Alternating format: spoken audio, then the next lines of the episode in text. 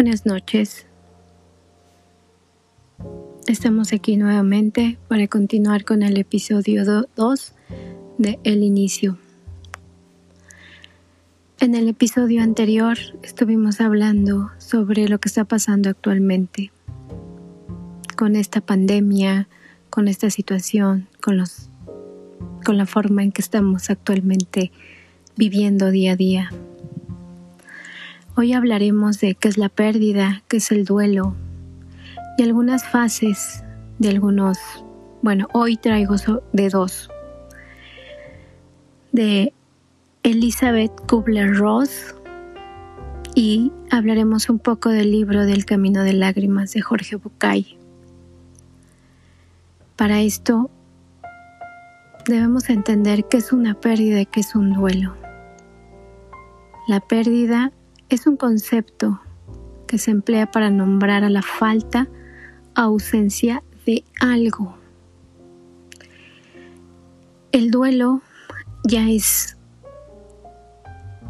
algo que se estudia psicológicamente y resulta de la pérdida de una persona importante que ha formado parte de la, de la existencia del individuo. Aquí conjunta ya lo que es una pérdida. La pérdida en sí es el concepto de la falta o la ausencia de algo. Y el duelo nos maneja más hacia la pérdida de una persona. Pero podemos definirlo como la ausencia de, ya que la pérdida de cualquier objeto de apego provoca un duelo. ¿Y a qué me refiero con un objeto de apego? Pues puede ser una pareja, un trabajo, algún, no sé, algún juguete que tengan desde pequeños o algún oso de peluche. Eh, cuando no lo tenemos cerca o cuando lo perdemos en caso de trabajo, se dice que pasamos por un duelo. Y realmente todos pasamos por esto porque las pérdidas son necesarias. ¿Y por qué es eso? Porque así como hay un, hay un inicio, siempre tiene que haber un final. Como la ley de la vida, nacemos, crecemos, nos reproducimos y morimos. Eso es nuestro objetivo en la vida, nacer y morir. Pero qué difícil es cuando nunca se nos viene a la mente que algo o alguien nos va a faltar. De acuerdo a Freud, dice que es la reacción frente a la pérdida de una persona amada, pero también maneja los términos de pérdida de patria, libertad, ideales. No necesariamente el duelo debe de ser de una persona. En el libro El Camino de Lágrimas, en una de sus de sus hojitas nos dice, los duelos duelen y no se puede evitar que duela. Ciertamente pensar o darme cuenta de que voy hacia algo mejor que aquello que dejé es muchas veces un excelente premio de consolación, una pequeña alegría que compensa el dolor que causa lo perdido. Pero atención, compensa pero no evita, aplaca pero no cancela anima a seguir, pero no anula el dolor.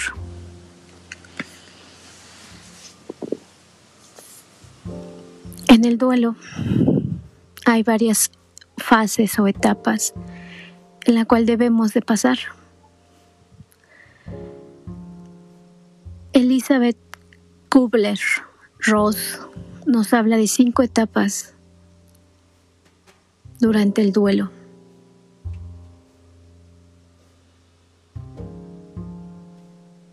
En su libro publicado en 1969, que se titula Sobre la muerte y el morir, nos incluye estos estas cinco etapas.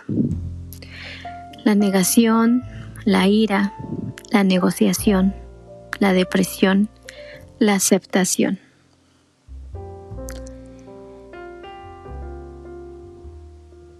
Esta psiquiatra suiza nos detalla cada una de las etapas. Al inicio ella mencionaba que esas etapas eran subsecuentes, pero al final nos recalca que estas fases no pueden ir consecutivas. ¿Por qué? Porque podemos recaer, podemos pensar que ya vamos en la cuarta etapa. Y volvemos a tener la segunda.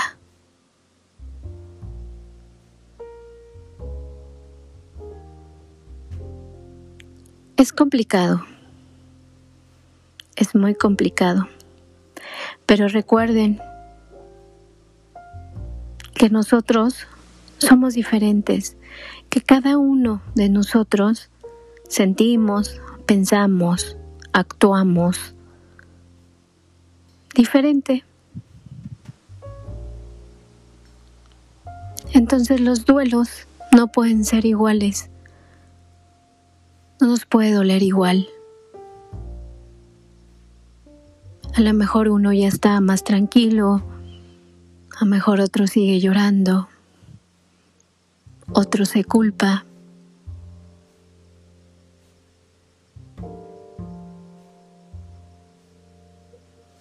Esto es difícil. Porque mucha gente nos quiere ayudar, mucha gente nos quiere apapachar, pero realmente el dolor, los sentimientos, todas las cosillas que se nos meten en la cabeza son diferentes. Pues de acuerdo a Elizabeth,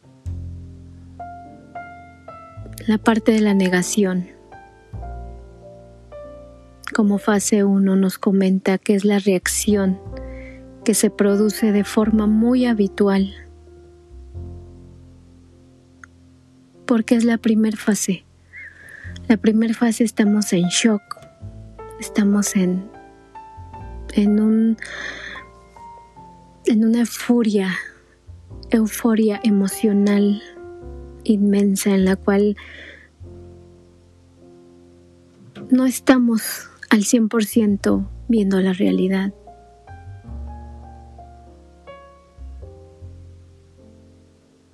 Esto es la parte en que a lo mejor todavía no sentimos esa pérdida.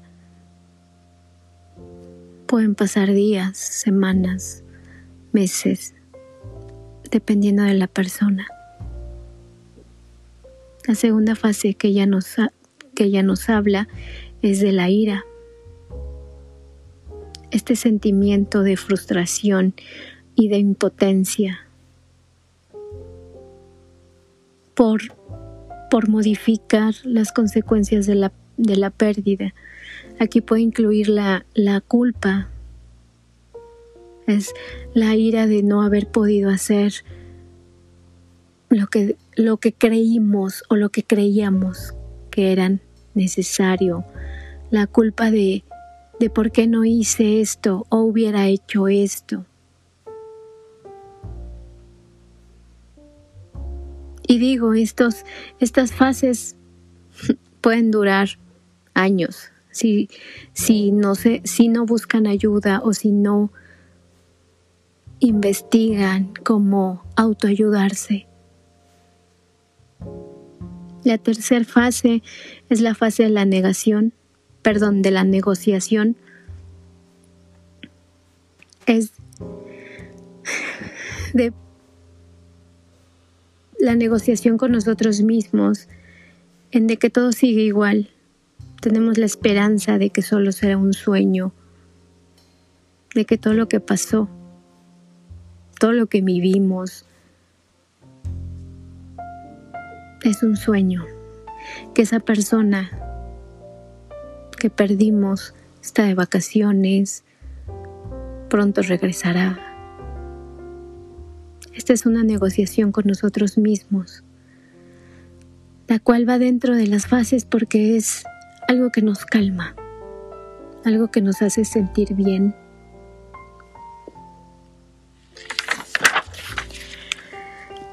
La cuarta fase es la depresión, en la cual iniciamos la aceptación de la realidad de la pérdida y obviamente genera una tristeza, una desesperanza, podemos presentar algunos estados de aislamiento social o falta de motivación. Pero ojo, es válido tener todos estos sentimientos, es válido sentir la tristeza y desesperanza. Lo que no es válido es dejarnos llevar por ella. La depresión es muy fuerte. Podemos caer en no comer, Podemos caer en cama, no querer hacer nada, ni siquiera levantarnos, ni siquiera bañarnos, o sea, nada. La depresión es muy fuerte. Y podemos recaer a la primera fase, la cual es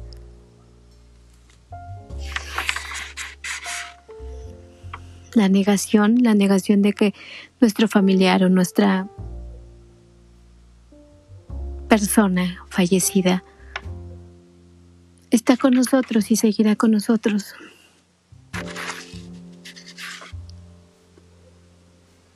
La quinta fase y la última que ella menciona es la aceptación.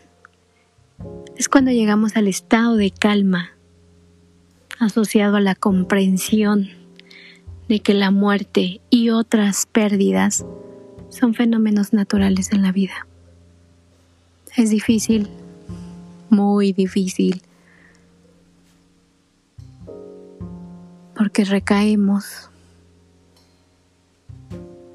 en culpa, en ira, en la negociación con nosotros mismos de creer que no pasa nada.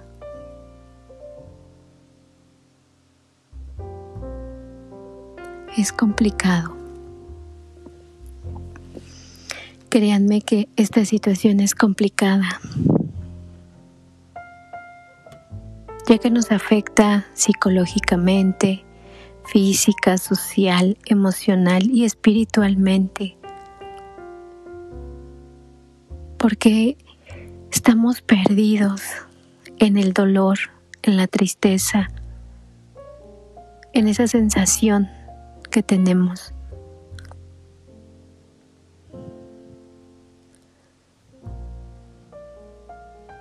pero podemos salir adelante.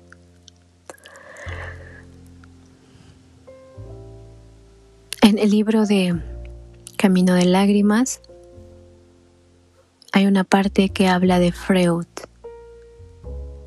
que dice, ya en 1917 Freud comparaba el duelo con la melancolía, porque en ambos casos existe un estado de ánimo profundamente doloroso, un cese del interés por el mundo exterior, la cancelación de la capacidad de amar, la inhibición de todas las funciones. Pero la melancolía coexiste, además con la pérdida del sentimiento de sí. ¿Qué quiere decir esto? Que nuestro duelo es nuestro.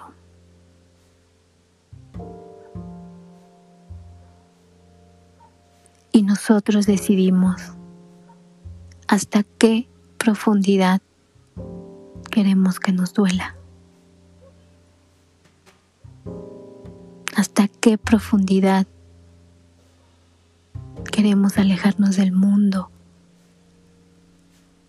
evitar a la gente, evitar a tus familiares.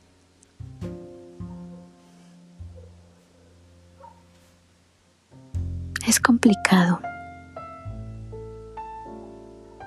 Es muy complicado. Y recuerden que las fases, las fases se pueden repetir una y otra vez.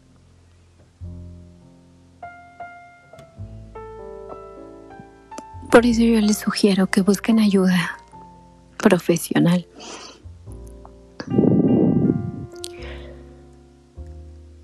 Ellos nos guían para que este proceso que es nuestro no es de nadie más, es nuestro, lo podamos llevar bien y tranquilos.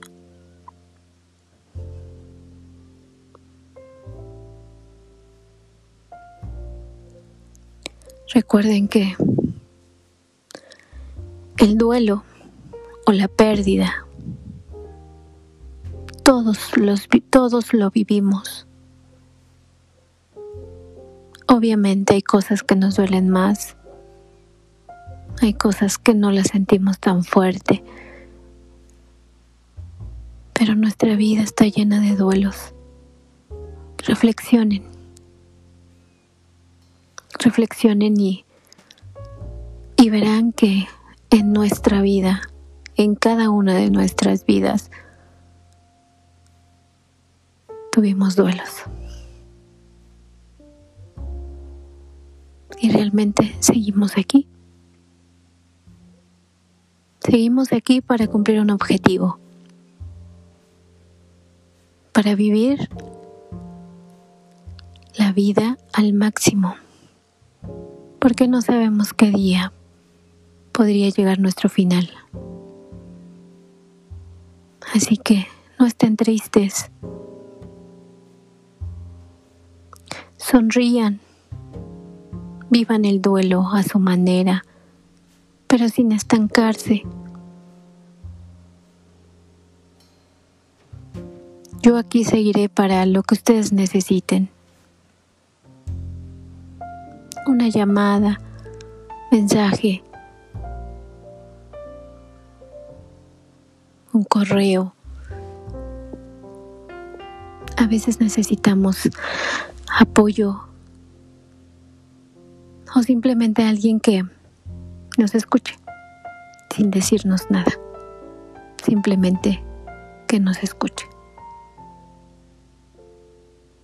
Pues para este episodio hemos terminado el día de hoy.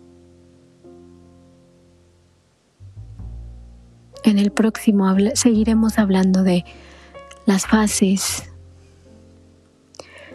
del ciclo que tiene el duelo,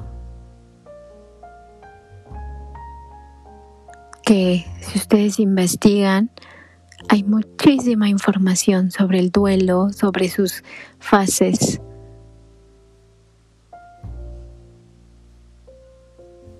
Así que no se queden con lo que tienen. Busquen. Y gracias por escucharme un día más. Hasta el próximo martes.